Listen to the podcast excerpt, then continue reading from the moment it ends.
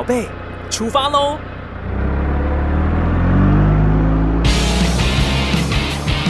亲子加油站，帮您加满教养正能量。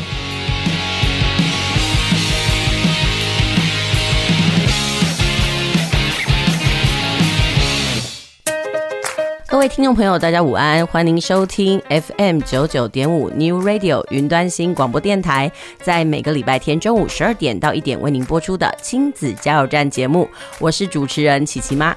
转眼间呢，这个时间呢，已经到了这个三月底，下个礼拜就是清明连假。不知道听众朋友，你有没有做好什么样子的旅游规划呢？其实哦，在这个三月中的时候呢，其实已经有提出所谓的泡泡旅游。那旅游的地点呢，就是帛琉。那我在网络上呢，去看那个新闻呢，我发现天哪，可能是台湾人真的是闷太久了。呃，其实这个泡泡旅游的消息哦，才公布没多久哦，很多旅行社呢，他们已经接获了那个民众询问的那个电话哦，没想到竟然有四百多人以上哦提出了需求哦，所以诶，他们想要去参与这个泡泡旅游，但是呢，这个泡泡旅游其实并不便宜哦。虽然其实不需要检疫啦，但是回来还是要自主隔离嘛。然后呢，到那个地方去的时候呢，虽然可以就是在海岛地方度假，但是那个旅费也不便宜，听说好像都是六万多起跳。但是我觉得很想玩的心情呢，应该可以去覆盖那种金钱上的那种支出啦。好啦，那今天的节目呢，其实真的不是要跟大家聊一聊所谓的泡泡旅游。然后下礼拜的那个清明连假呢，当然希望说，呃，听众朋友能够有很好的规划啊，能够有一一场很美好的旅程。那今天的节目呢，其实我们要进行的是我们很久没有来那个操作的学习不卡关。那今天要跟大家聊一聊的是哪一个科目呢？其实今天要跟听众朋友来聊一聊的，就是数学这一科。我相信呢，其实，在所有的学习过程当中，不管是那个国中啦、国小啦，甚至是高中，我觉得数学跟英文哦，其实是很多这个人哦，他都一定会去补的这种科目之一。那尤其哦，其实在求学的阶段当中，随着年级越来越高，可能中年级到高年级之后，孩子经常会遇到这所谓学习数学上的一些卡关的问题。所以今天的节目呢，我们就请到了这个补习班的数学老师，他曾经也在那个学校任教过，然后一起来到我们的节目里面呢，跟大家聊一聊怎么样来面对这个数学学习的关卡。不过在正式进行到我们的节目之前呢，我们先休息一下，嗯、我们先听段音乐，等一下再回来。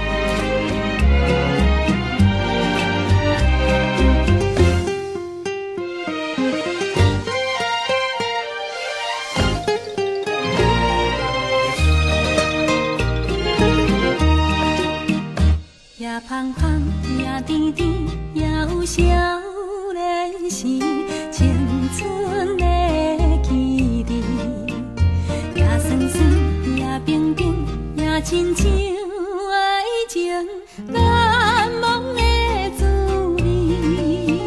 上温柔，上甜蜜，上解的人意，初恋彼当时，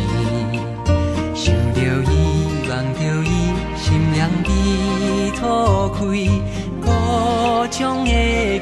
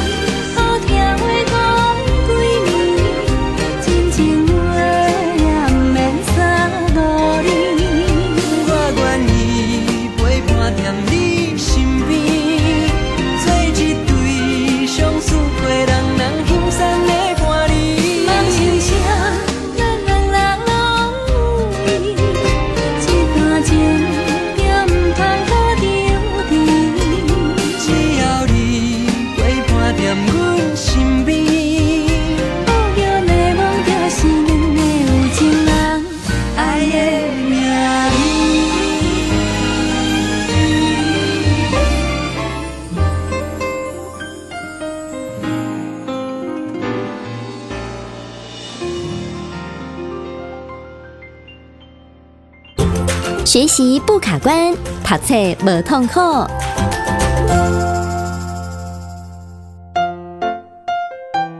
继续回到我们的节目哦，您现在收听的是 FM 九九点五 New Radio 云端新广播电台，在每个礼拜天中午十二点到一点为您播出的亲子加油站节目，我是主持人琪琪妈。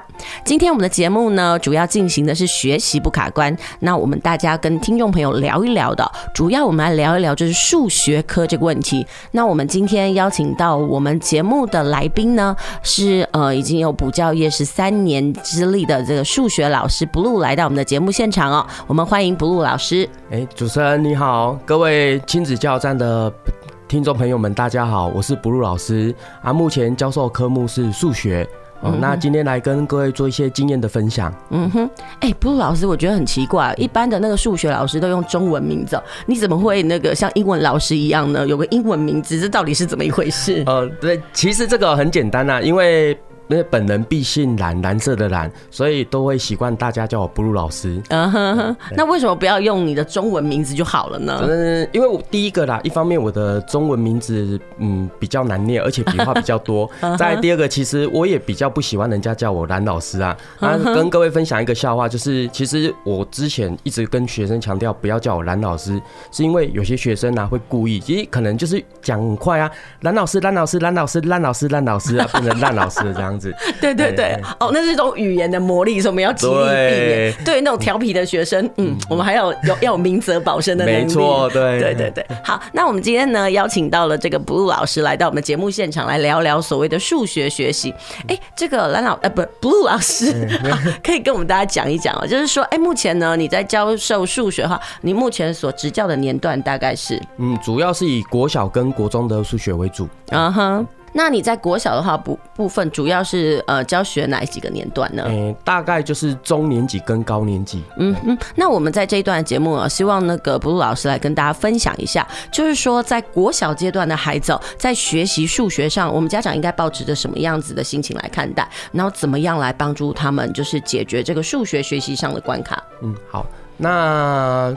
你说关卡吗？其实，嗯，跟各位家长分享一下，嗯，不知道家长对于现在的数学的学习的那种架构了解如何？嗯哼，比如说，嗯，我先举个例子，比如说各位家长知道四则运算吗？嗯，那很多人都知道说，哎，四则运算就是加减乘除，对不对？但是其实学生在什么时候开始学到四则，正式进入到四则运算的领域里面？嗯哼，其实在低年级就开始。对，他从其实我们现在的数学就是所谓的螺旋式教学。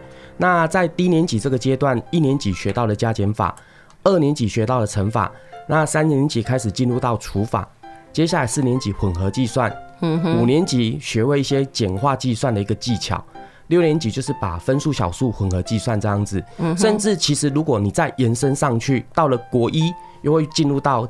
正负数的四则运算，这样一路上去，一路到国三，其实每一个阶段都会学到关于四则运算的部分。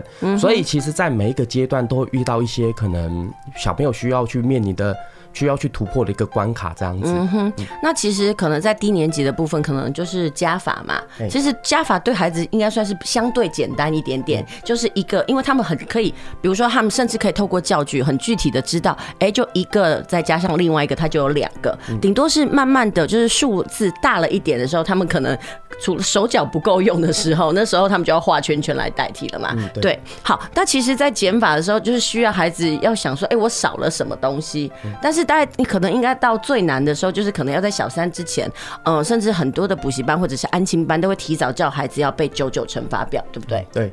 嘿，好，那你可以跟我们大家讲哦。那其实到了三年级，可能就是所谓的中年级的阶段了嘛。前期我们可能让孩子学习的是所谓的呃比较具体的一种概念。嗯，那就像你讲的，在这种数学的学习上，它是属于一种螺旋式的。其实它是从基础，然后一直到上面，然后再混合应用嘛。好，那你可以跟我们大家讲一下，就是你在教学的过程当中呢，孩子通常会面临到的学习困扰，大概从什么时候开始？那问题都是什么？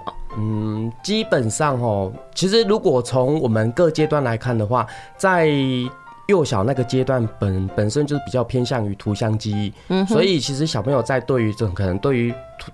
那个数量可能都会停停留在所谓的那个图像的一个概念。嗯哼。那到了正式进入到低年级的部分啊，可能要开始学会一些运算的一个技巧。那这些其实就是你转换之间要去去留意，包括说刚刚主持人提到的，就是我们的那个加法、减法，你要有进位跟退位的问题，其实都是需要把它做一个观念的一个转换跟整合。所以在低年级部分，其实一直就强调一些基础的一个架构。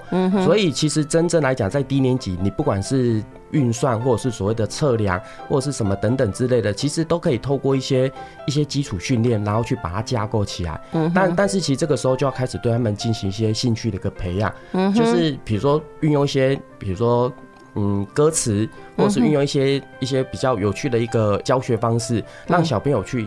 对这种东西去产生一个兴趣，这样子其实就是不要怕啦。对，不要怕。我我我记得我在上个礼拜我分享了一本书，叫做《成长性思维的学习指南》哦。那里面其实就是跟大家讲，每个人的人脑里面有两种思维，一种叫定型化思维，一种叫成长性思维。那定型化思维的人哦，通常在面临到新的事物的时候呢，他都很容易恐惧卡关，甚至他会把问题横亘在自己面前。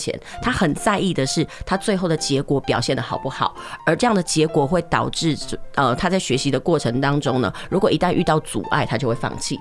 但成长性思维非常的不一样，意思就是说他在学习的过程当中啊，如果那个孩子啊。他对于任何学新的事物的时候，他都会抱持着说，嗯，我是要去接受挑战的。所以相对而言，他因为抱持这样概念，他在遇到呃在学习的过程当中有关卡的时候，其实他是非常的开心的。他开心的理由是，哦，我又知道了一件事情我不会。一种就是，哎，这件事情我不会，我好开心哦。当我学了，我就会。然后。嗯，有一派的孩子，他可能是啊，这个东西我不会啊，我就是不会，然后从此沮丧。我们在教学现场上也有遇到这样的孩子，对不对？哎，对，没错。那尤其是像比如说我遇到中年级的数学啊，因为其实刚刚我们讲的低年级数学比较偏向于所谓的基础基础教学嘛，但是到中年级之后开始，就像我刚刚讲的，我们比如说加减乘法都已经学了，那甚至。即将准备学除法了，那是不是接下来开始要进行一连串的一些应用问题的一个加深加广？嗯哼，那这时候小朋友就会开始产生一些排斥感，因为看到题目文字很多什么之类的，就会开始有一种排斥。但是其实哦，我们在教学现场，像我自己都会分享一些不一样的例子。我会一直会问学生一个问题：数学到底是什么？是算术还是逻辑？其实我觉得重点是摆在逻辑，嗯哼，对，所以像我们在进入中年级这个数学阶段啊，我像都会一直，比如说在学校课程的的一个架构里面，我们再会额外分享一些有趣的一些一些思考题目，嗯哼，比如说我这边跟主持人问一下好了，比如说我现在哦，嘿，我现在如果阿拉伯数字一到九，嘿，那我现在把它分成三堆，好，一三七八分一组，哦，二四六分一组，嗯。五九分一组，哼，不知道主持人这边你知道答案是为什么会把它分这这三组吗？原因、理由？一三七八，对，一三七八，然后五九。二四六一组，五九一组。哎、欸，我其实真的不知道哎、欸，我我本我本来要想说，你看哦、喔，一三七八，你想说嗯奇数不对，但是也有个八，然后呢那个二四六我就很清楚的说，嗯啊就是那个偶数啊，嗯、那但是五九又不是。对对，所以这就是一个思维的一个跳脱。其实我就跟学生分享，这就是你的逻辑思考能力。那他呢，有些因为现在的东西学学孩子们学习太局限了，所以其实我今天我们都会，比如说都会给一个小提示。其实你知道这个跟国语文有关系吗？为什么？哎，想想看，要不然跟着我念一次。好，一三七八。我知道了，哦，就是读音的问题，因为一三就是对这个东西，就是我们要跳脱思维，你不能只用一种想法去想了，因为一三七八它是读音的一声，然后二四六它都是四声，然后呢五哎。五九都三声，哎，可是我真的很疑问呢，有孩子真的可以回答你吗？哎，有哎，这尤其是这种这种题目啊，越低年级层的小朋友越能够回答出来。因为他们的思维其实会比较跳脱，对，所以像我在问问这个问题的时候，其实越高年级反而越回答不出来。我对，就相信我们是大人，因为我们已经僵化在觉得它就是一个数学的问题。你看，就像我刚刚的思维好了，我就会想说，哎，不是奇数偶数吗？那五九是什么？哦，那我懂了，其实就是一种跳脱的思维啦。没错，所以其实像我们在教教学现场，我们都会用一些这个这个，我都把它称为脑力补给题啊，就是给他们做一些脑力补给，让他们知道说。说其实数学其实不单单只有算术这么简单，它其实还有很多很多多元一个思考，跟国语文结合，跟英文结合，其实很多方很多面向，只要小朋友能够跳脱那个思考模式，其实他能就能够解得出来。但是每次我在问这种题目的时候，学生很爱，但是又会又又很恨，因为 因为他们都会觉得说啊，老师你怎么都怎么都这样子，这跟数学没有关系啊。对，那我就跟他跟他们反问一句话：难道这不叫数学吗？难道这不是逻辑吗？其实。数学就是跟逻辑有关系嘛，你你要数学好，你应该说你要各科好，其实就是你的逻辑思维要够够好，要不然你这样子怎么去学到这些这些东西？对，所以这也是一点点小分享。嗯哼，好，我们谢谢这个 Blue 老师哦，到我们节目里面呢，跟大家分享一下这个动动脑的那个数学。好，那我们先休息一下，等一下下一阶段节目呢，我们再来谈一谈哦。到了那个国小中年级的时候呢，开始遇到了一些应用问题，孩子会卡关，那到底他们在卡关的时候，我们应该要怎么来协助他呢？我们休息一下，等一下回来。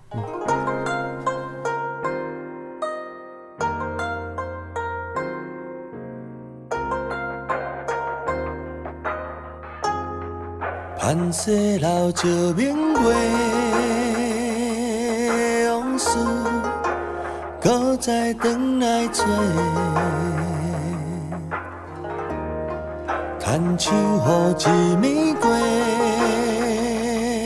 情缘何时再轮回？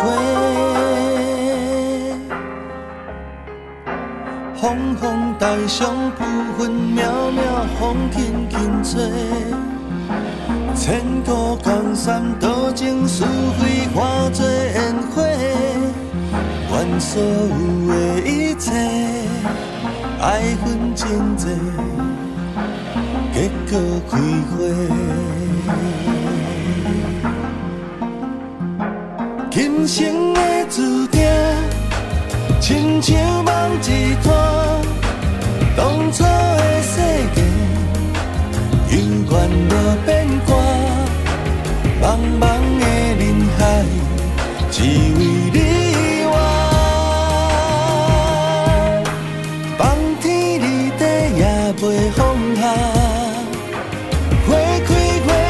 声我的心伫这爱过嘛恨过谁人会知影漫漫的风景念你的名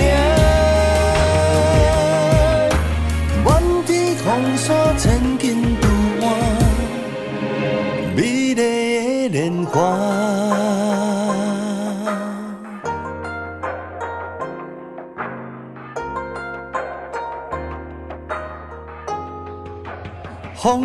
台上浮云渺渺，风轻轻吹。千古江山，多情是非化作烟火，愿所有的一切，爱恨情债，结果开花。今生的注定，亲像梦一摊，当初的誓言。犹原无变卦，茫茫的人海，只为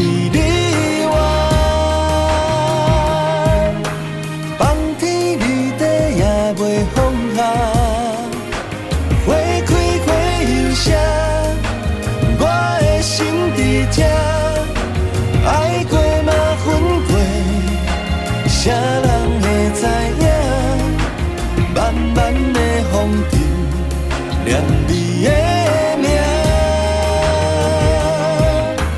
满天风沙千金渡换，美丽的莲花。今生的注定，亲像梦一团，当初的誓言，有缘无变卦。茫茫的人海，只为你我。放天离地也袂放下，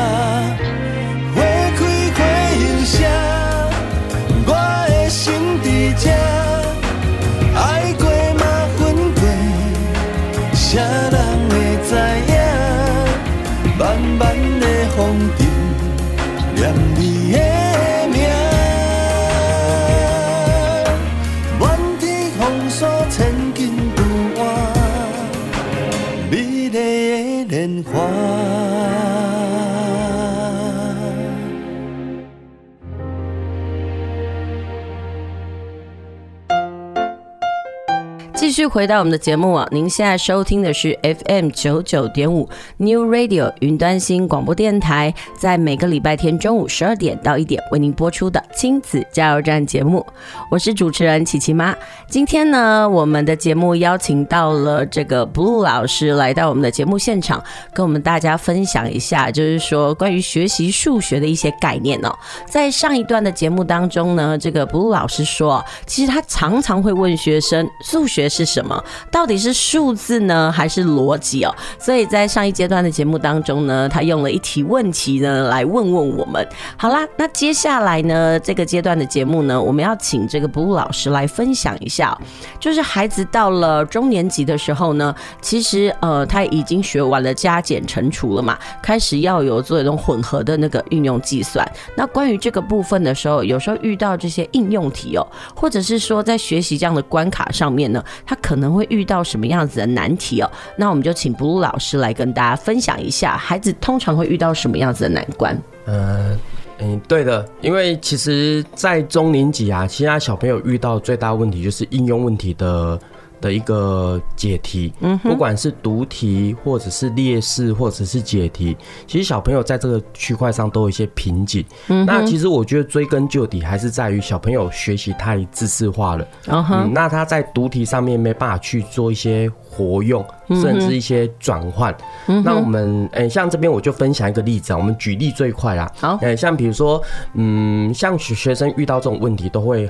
都都很盲目的去解题，嗯，比如说一个时钟，比如说现在有两个时钟，嗯，它都在十二点，就是同时都调到十二点，嗯，那现在呢，A 时钟会每一天会快五分钟，嗯哼，B 时钟每一天会快两，会慢两分钟，嗯，那请问一下，经过一天之后，两个时钟差了几分钟？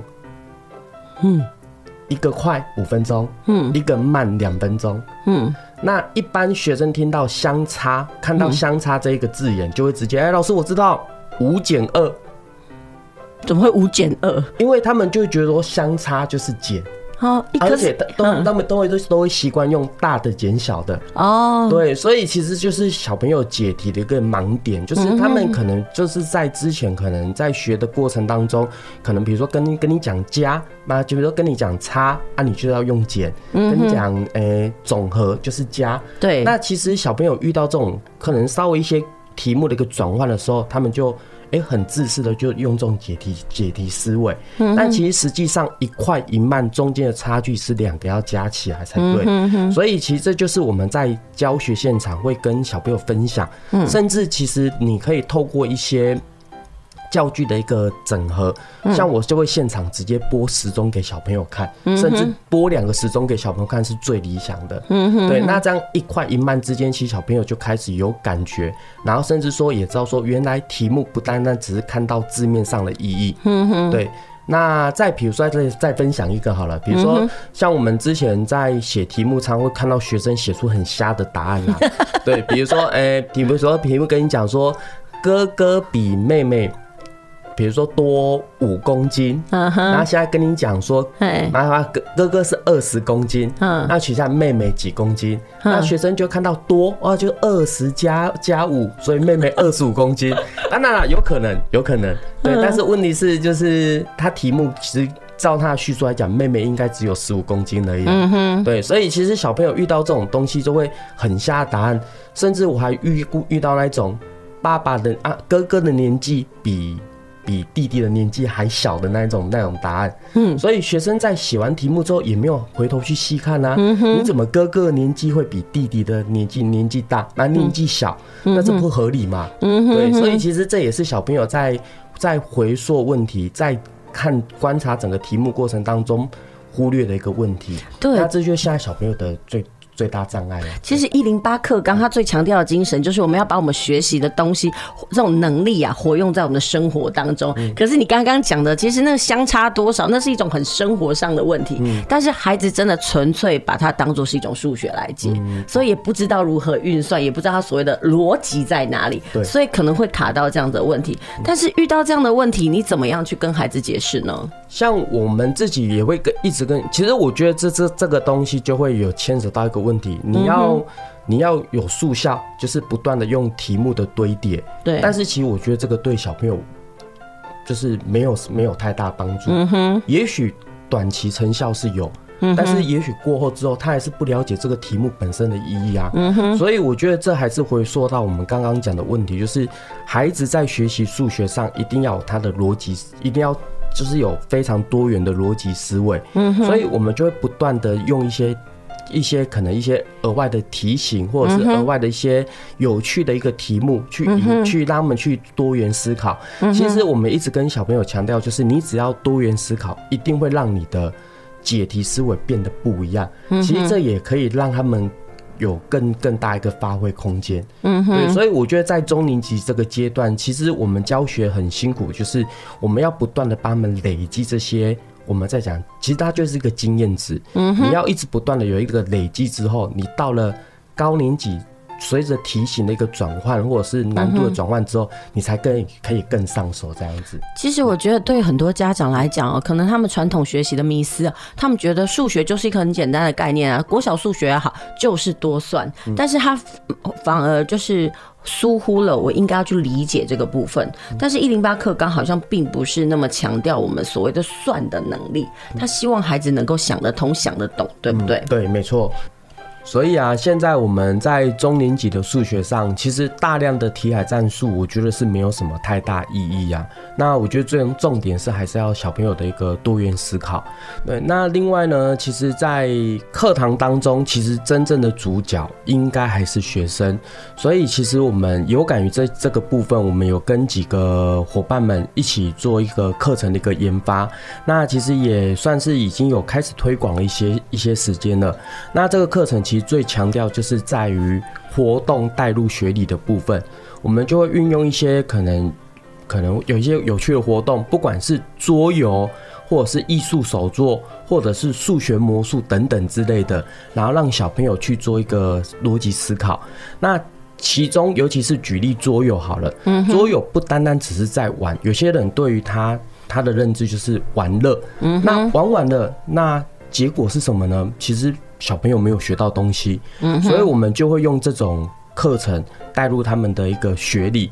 那我们举一个简单的例子，有一个桌游叫做拉密，嗯哼，那拉密其实是一个很好玩的一个排列组合的一一个游戏。嗯，那但是我们会借由这个活动，然后让小朋友去参与之后，然后甚至他们让他们去探讨。然后到底它的原理是什么？最后去带入他们的学理课程里面，其实小朋友从中就得到一些一些收获。然后他们不单单只有玩，最重要的是他们要学到东西。这才是我们学东西最大的一个价值。这样。哎，我我想要问哦，比如说像你刚刚推荐那个拉密，所以家长也很适合买给小孩吗？其实应该说每一个年龄层都有它适合的一一个桌游。那当然，其实桌游其实成本比较高啦。对，那我们也是希望说在借由不管是怎样的一个一个多元学习模式，他只要能够去学到他学的理论的东西，嗯，那借由这些活动就可以引发他们小朋友的一个学习兴趣，这远比什么都还重要。重点也可以让他们有多元思考的一个一个管道，这样子。我们谢谢布鲁老师的分享哦。其实很多的教具都可以使用。我们先休息一下，听首歌，待会回来。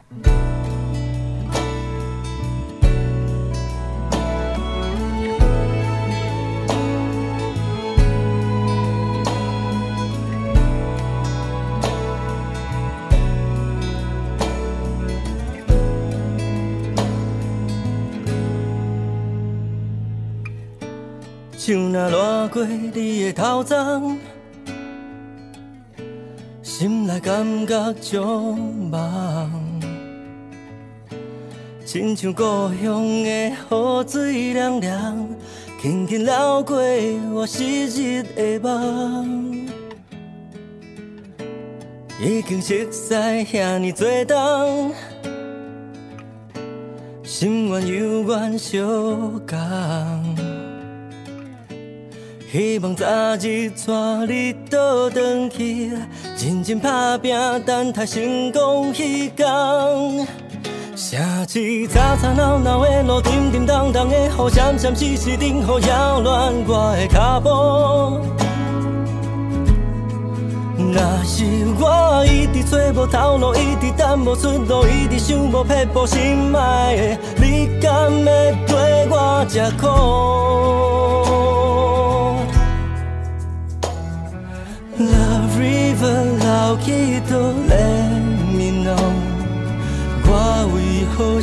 心遐尼脏？Love river 流去都 take me home，梦回我思念的河。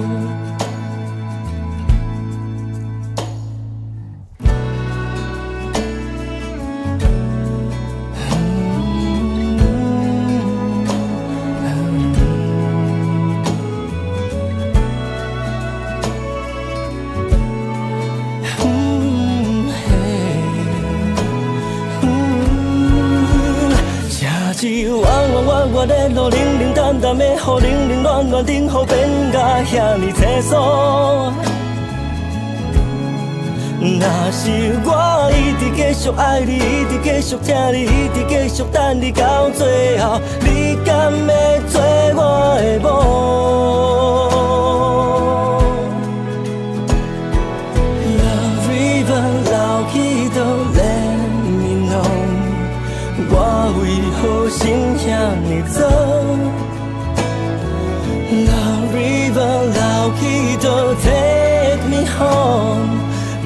回我思念的河。Love River 流去都 Let me know，我应该如何是好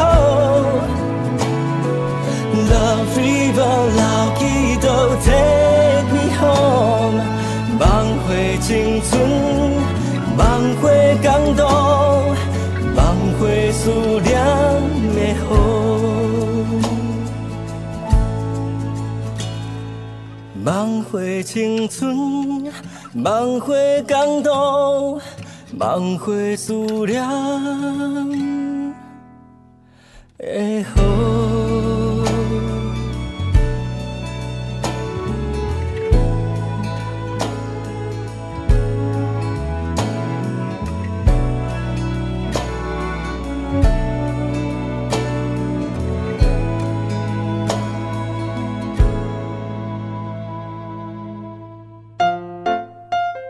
欢迎继续回到我们的节目哦。您现在收听的是 FM 九九点五 New Radio 云端新广播电台，在每个礼拜天中午十二点到一点为您播出的亲子加油站节目。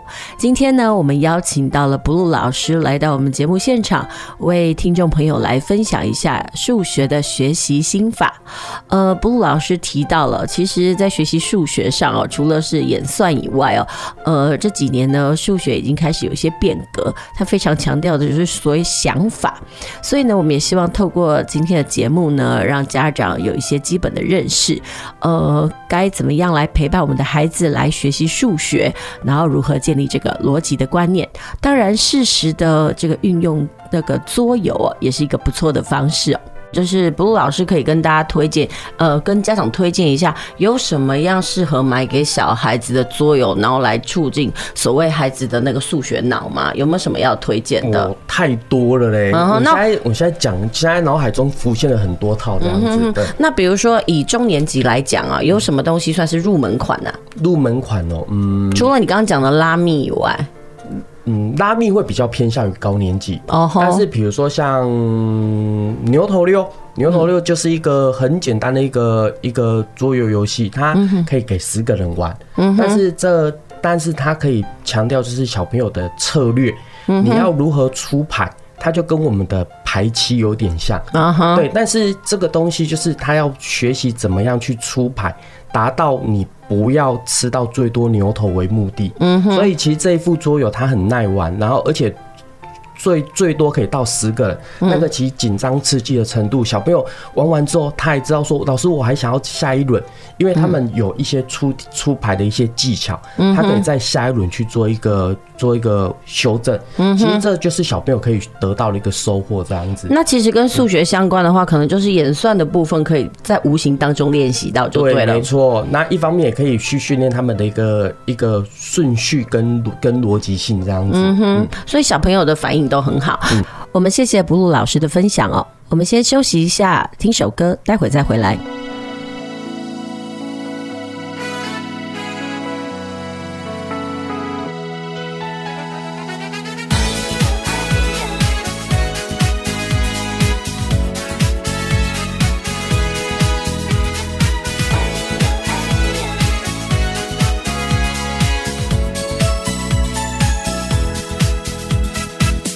你讲我亲像古早的西施，水甲毋免满分点胭脂。虽然脚松甲亲像月灵石，我就是甲伊一卖的你。上爱听你叫我一句 baby，我会乎你度甲飞上天。所有的烦恼，若是看到你，你总是有时分我感觉 fantasy，哎呦哎呦哎呦，因为有你，我的青春变得有意义。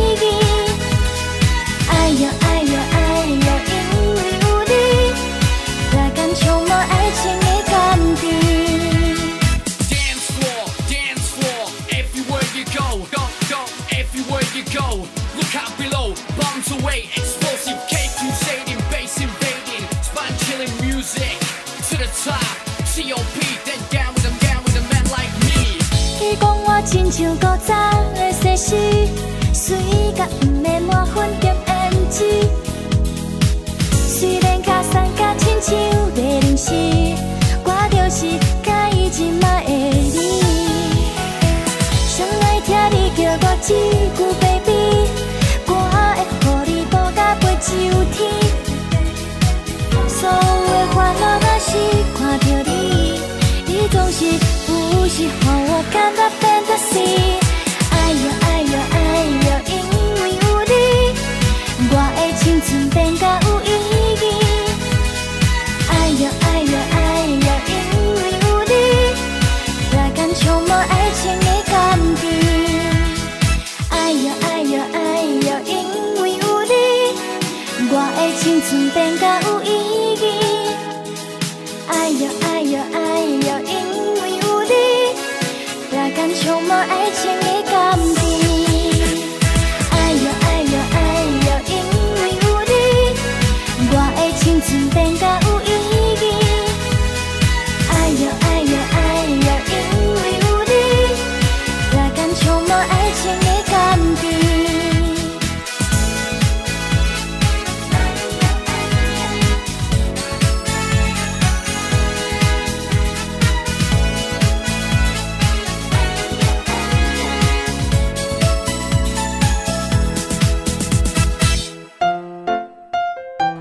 回到我们的节目哦！您现在收听的是 FM 九九点五 New Radio 云端新广播电台，在每个礼拜天中午十二点到一点为您播出的亲子加油站节目。今天的节目呢，我们主要分享的单元呢叫学习不卡关。我们邀请到了数学老师 Blue 来到我们的节目现场哦，跟大家聊一聊，就是孩子在学习数学的过程当中呢，有哪一些应该要注意的事项，还有呢，就是说孩子在中年级的时候呢，可能遇到了所谓的应用题的时候，他们难免会有卡关。那卜老师也提到他的心法，他觉得算数学这件事情呢，演算是一种工具性的能力，最重要的是孩子能够想得通、想得透，知道问题在问什么，这才是一个最根本的嘛。哎，对。好，那我们知道说，孩子升上了高年级之后呢，开始那个数学就会越来越难嘛。嗯、那可以跟我们大家讲一下，中年级的时候可能就是。应用题、读题的那个部分，那到了高年级的时候，孩子可能卡关的地方在哪里呢？嗯，这边呢，因为本身我自己也有在教国中数学，所以其实我自己也在跟学生一直强调。高年级数学五六年级跟国中其实有密切的一个连接性，嗯哼，所以其实像我们自己在教学现场，我们一直会一直跟学生强调，你一定要懂得去做往上延伸的动作，嗯哼，诶，这边我们再回头刚刚提到那个数学的一个问题，就是我们现在的数学是所谓的螺旋式教学，嗯哼，那这个其实它有利也有弊。它的利，我觉得对于学生来讲，就是他就是不断在每一个阶段都可以去学到，就是复习就对了。对，复习。但是它的弊是什么？学生学完了，学完了。等到下一年要再学到这个地方的时候，他忘记前面的哦，这就是现在我觉得学生学习的一个盲点。嗯哼，所以其实像我们自己跟学生分享，你在比如说你在五年级学到的东西，六年级会学到什么，我们在课堂当中也会一并的把它带入，要让学生知道说他有一个连结性，你不能现在学完了，考完试了，哎，OK 了，然后结果下一秒全部都忘记了，然后等到新的一个年度你又要再学这个部分的时候，哎，怎么发现都都忘记了？那我们举一个最简单的例子好了，比如说小五有学到了一分母的加减，对，那一分母加减其实就要从约扩分，甚至一分母通分这个这些概念，然后去着手，然后但是呢，他们很奇妙是到了。六年级才会正式介介绍到约到最简分数，嗯哼，所以你从五年级连接到六年级，甚至你到了六年级要学分数的除法，或者是前面五下分数的乘法的时候，其实这些部分它都有一个密切的连接性，你不能学了前面啊，不能学了后面忘了前面，也不能说哎，好像一副就是这这个东西是完全没有连没有相关联性的，更不用讲这些东西到了国中还会继续延伸，所以我们一直跟学生强调就是你的。那个年级的一个整合，所以我们每次在带带题目或是带讲解的时候，都会跟他们补充到，可能越高年级的一个延伸的概念这样子。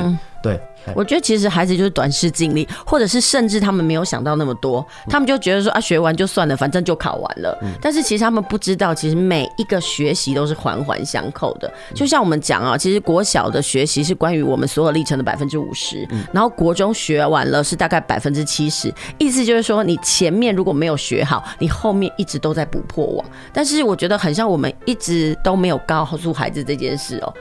我觉得这个部分是应该跟孩子讲，我们在学习上是有个同整的概念，他才不会就是啊，就学了新的忘了旧的。我觉得这真的是一个很苦痛的事哎。对啊，而且学生其实像我们每次在教学的时候，我们都会往上延伸。比如说我学教五年级的东西，我现在教，我现在本身也有在教五年级的小朋友，那我跟他们讲，你们六年级会学什么？国一会学什么？学生就问一句话啊，老师为什么我要学这么多？为什么我要这么早就学？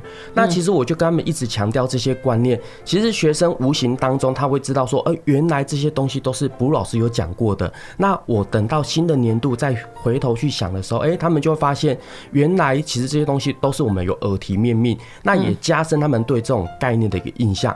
那这件事情我也分享到，尤其在小六升国中这个阶段啊，小朋友在国小学。学习跟国中的学习为什么会有这么大的落差？也是因为他们一直不知道这个衔接整合的重要性。所以像我们在小六升国中这个阶段，我们都会不断的把国中的题目拿下来带下来，在小六这个阶段去教学。嗯，那小朋友觉得很奇怪，哎、欸，这题目看起来很难，但是我就跟他们讲一句话：你只要用你现在小六的思维，你现在的这些学到的这些观念，你再去认真的思考一下，其实这些题目都可以解得出来。那重点是他们能不能懂得延伸整合。所以像我们也一直在不断的做这一层的一个加强。所以像我自己的小朋友，他在。小就是小六升国中这个阶段，它的衔接性就做得很好，他就比较不会说，哎，到了国中产生一个很大的落差。嗯，有些小朋友好像到了国中就重新来过的概念。对对，所以其实这也是我们在教学现场上会一直不断的分享强调。嗯，其实这也是。等于是一个内让他们去内化这样子。嗯哼。那其实我想要知道，就是说，如果假设我现在呃是小孩，我的小孩即将要进国中，那你对家长你的建议是什么？比如说孩子在学习数学这一块，你的建议，个人建议是什么？我个人建议，当然啦，我们最基本的，我觉得还是要交由专业的、专业的补习班或者是老师来做一个整合啦。因为毕竟像我我自己也跟家长分享啊，我们。身为家长，可能会用我们十几年前、二十几年前在学习的那种心态，但是现在数学跟我们之前学的，就是它的。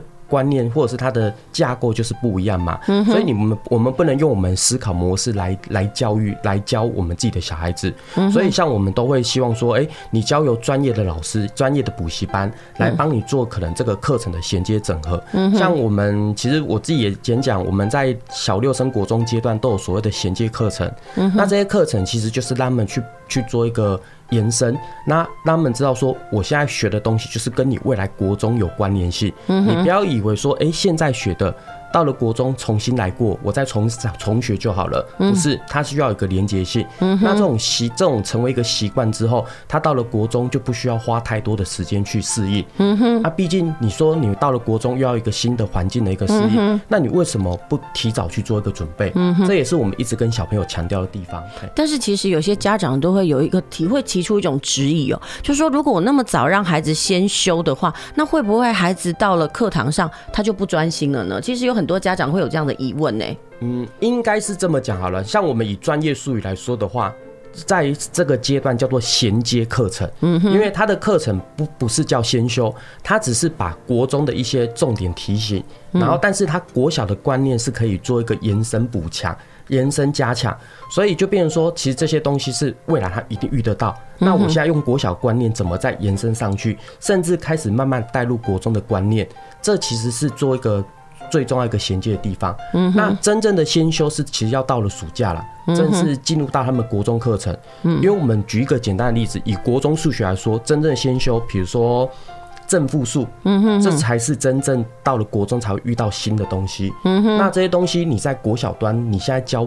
可能也不太适合，嗯哼，对，所以在这种先修课程到了暑假才来学会比较好。但是补像比如补习班安排的这些课程，其实就是在衔接阶段会做的事情。嗯，然后我觉得这个很重要。哎，我觉得其实有很多家长都会提出一个问题哦，就是说，哎，好奇怪，为什么自己的孩子在国小阶段的数学好像学的感觉还不错，但是为什么升上了国中，感觉一切就不一样？甚至我也很多时候呢，在脸书上看到很多老师在那边。还好哦，尤其是国中端的老师就觉得说，他们都会说国中跟国小有落差。其实不要说国中跟国小，甚至高中端的老师都开始在批评说，为什么我们这三段的那个课程是没有连接起来的？尤其是那种断层这么大。那关于这部分，你的看法是什么？嗯，这边也刚好跟各位分享一下，像我昨天刚好有教到国三的学生，我在教完国三的最后一个单元的时候，我就跟他们分享。你们你们这一届是旧课纲，新课纲呢？国三删掉了什么东西？大概删掉了五大项，嗯，比如说像那个母子相似性质，嗯，比如说像多边多边形的内外心，这些都会在新的课纲里面删掉，到了高中才会学到。嗯，那我就跟学生讲一个问题点，就是现在你们都觉得，哎、欸，我们学的东西好像。好像到了高中就不会用到，实际上它是会用到的，就如同现在我们在国小端学到的东西是一样的道理。其实每一个它其实都有一个连接性，重点是我们要怎么强调这些连接性的一个重要。像我自己在教学，我也一直在强调国小端的教学，就是你一定要往国中延伸，要不然很多人的心态就觉得国小就一个阶段，到了国中我再重新来过。对，但是。这为什么？这就是因为大家心态。不不够正确，不够正确嘛，所以就会产生这样的落差。嗯哼，对。那我说我举例好了，像国中学生遇到第一个最大问题就是正负数的四则运算。嗯哼，看起来简单的东西，他们就会用国小的思维来解题。嗯，对。那我举个我举个例，哎，主持人，我问你一下，比如说五加三等于多少？八呀，八对不对？对。负五加三呢？